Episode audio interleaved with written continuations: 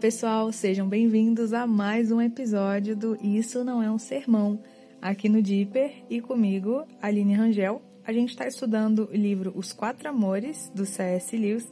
Hoje a gente vai entrar no capítulo 2 do livro. Na verdade, a gente está entrando é, no miolo mesmo, né? No miolo do livro, na parte onde a gente agora sim vai estudar quais são os quatro amores. E antes de falar desse amor de hoje, que é o do capítulo 2, que é o que C.S. Lewis chamou de afeição, amor-afeição, eu quero lembrar é, para a gente quais são os quatro amores a que o C.S. Lewis se refere no livro. Na verdade, fazendo uma referência é, às descrições gregas de amor, né? No português, né, no latim, a gente não tem essa distinção tão clara, né? Nomes diferentes para tipos diferentes de amor. A gente só tem essa palavra mesmo para designar o amor, né? que é o amor mesmo. Mas no grego, você com certeza já ouviu falar, existem pelo menos quatro, tipo de, quatro tipos de amores, né? O de hoje é o amor é, que. Lewis traduziu por afeição, que também, na minha opinião, é, é a melhor tradução para o, o, o nome, né? Que do grego é storike, se escreve storge, né? Se pronuncia alguma coisa como storike. É, os outros três tipos de amores seriam a amizade, né? A filia, o amor romântico, né, que é o eros, e o amor entre aspas, né, incondicional, que é o ágape. Por que, que eu coloquei entre aspas? Porque na verdade não, a gente não tem nenhuma tradução muito apropriada para traduzir o que é o amor ágape, mas isso a gente vai falar no capítulo próprio do amor ágape. Hoje a gente vai falar sobre é, o amor afeição. E por que, que eu já estou fazendo essa distinção aqui para vocês? Eu vou de cara dar um spoiler muito legal do livro, que é o seguinte: é, os quatro amores estudados por C.S. Lewis, eles vão trazer para gente as facetas do amor de Deus. Eu confesso para vocês que há muitos anos atrás, enfim, quando eu tive os primeiros, contatos, os primeiros contatos, né, com essas ideias de amor, essas ideias gregas de amor, eu realmente acreditava que, por exemplo, que o amor de Deus por nós teria uma característica única, né? Então, assim, ah, o amor de Deus por nós Claro, se diz que é o amor ágape, nós sabemos que é, porque é o amor perfeito, né? Mas ele também tem outras manifestações, outros aspectos que podem ser traduzidos e vistos nesses outros tipos de amor.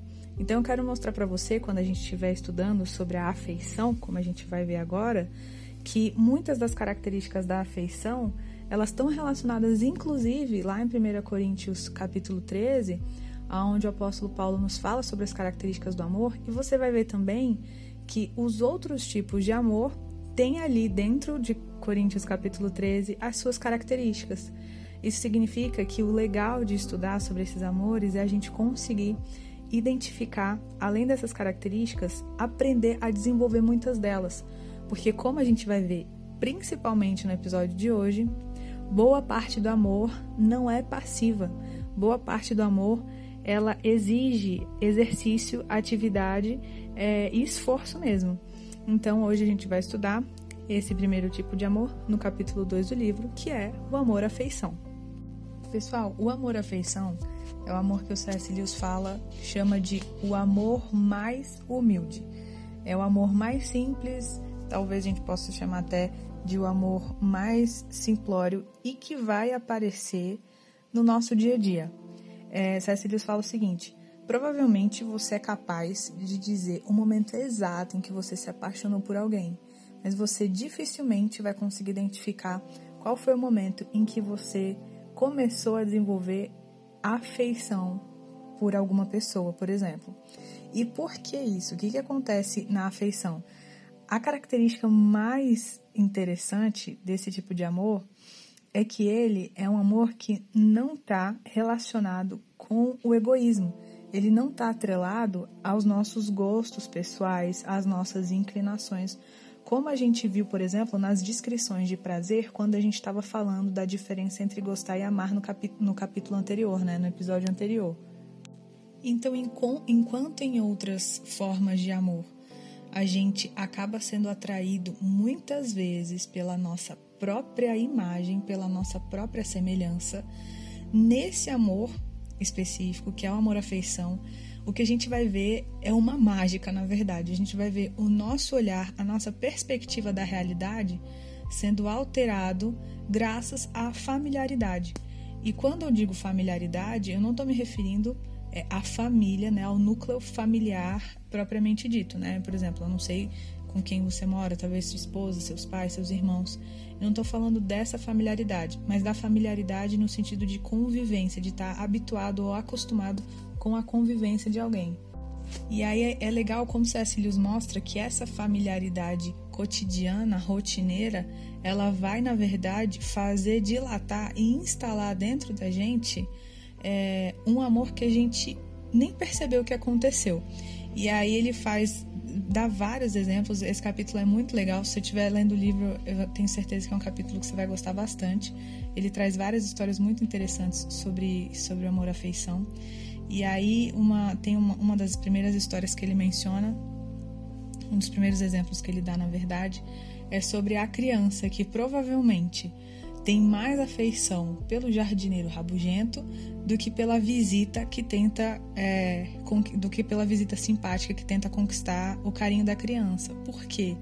Porque aquele velho rabugento, o jardineiro no exemplo dele, é a pessoa com quem a criança está habituada. E aquela pessoa faz parte da vida, da rotina, da vidinha daquela criança. Então, aquele, aquele jardineiro que pode ser o mais chato, o mais antipático que seja, ele exerce um papel na memória, na lembrança e no cotidiano daquela, daquela no exemplo né, dessa criança, que aquilo vai ganhando e conquistando espaço dentro do coraçãozinho dela. E o legal desse amor é isso, ele alarga as fronteiras do nosso coração, porque se não fosse pela afeição que a gente acaba desenvolvendo quase que por obrigação, e segundo. Lewis afirma, inicialmente por um instinto natural de convivência, se não fosse por isso, talvez todos os nossos amores fossem é, sobremodo egoístas, fossem assim totalmente pautados nas nossas inclinações pessoais. Então ele dá exemplos, né, de pessoas com quem você convive no seu ambiente de trabalho, na sua igreja. E aí é tão interessante porque ele fala assim, ele ele fala esse amor é tão é tão esquisito que provavelmente não fosse por ele, você não amaria algumas pessoas da sua família, porque curiosamente existem pessoas que estão na nossa família, membros da nossa família, que a gente nem cruzaria na rua, jamais trocaria meia dúzia de palavras se não fossem, por exemplo, do nosso sangue, né?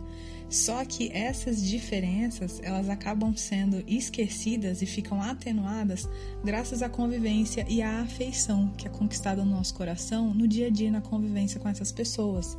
E o que que esse amor faz com a gente? Ele abre nos nossos, abre para nós, abre os nossos olhos para ver a vida com uma perspectiva de bondade. Então, é, características ou qualidades que não chamariam a nossa atenção e que não atrairiam o nosso olhar inicialmente, acabam ganhando é, em, em nós um olhar tão generoso que convida a gente a olhar certas pessoas, por exemplo, de uma forma que a gente não via, né? Pelo simples fato da gente estar tá convivendo com elas e conseguindo perceber a realidade por uma outra perspectiva. É, esses, essas são todas as virtudes da, da afeição, né? E claro que C.S. Lewis fala de muitas outras. E como eu falei lá no início, é, assim como os outros amores, a afeição também tem características próprias do amor que é descrito em Coríntios 13, que é o amor ágape, né, que é o amor perfeito. Dentre elas, o amor é bondoso, né? E a afeição, sem dúvida, é dos amores o mais bondoso. Claro que não existe só o lado bom desse amor, né? Eu quero até chamar a atenção pra gente de uma coisa interessante, que é a seguinte: é, esse, esse amor ele não exige inicialmente muito esforço de nós, porque ele vai nascendo no nosso coração sem a gente perceber. Né? Então, assim, a convivência faz isso, né? Ele tá, dá até exemplo do, do, dos animais, dos cachorrinhos e tudo mais. Ele até brinca, né? Eu ouvi dizer até que existe um cavalo que tinha feição por uma galinha, né? São diferentes, são diferentes animais, né? No caso do exemplo, é, que acabam desenvolvendo laços entre si. A afeição tem essa habilidade de fazer com que a gente desenvolva laços improváveis, né?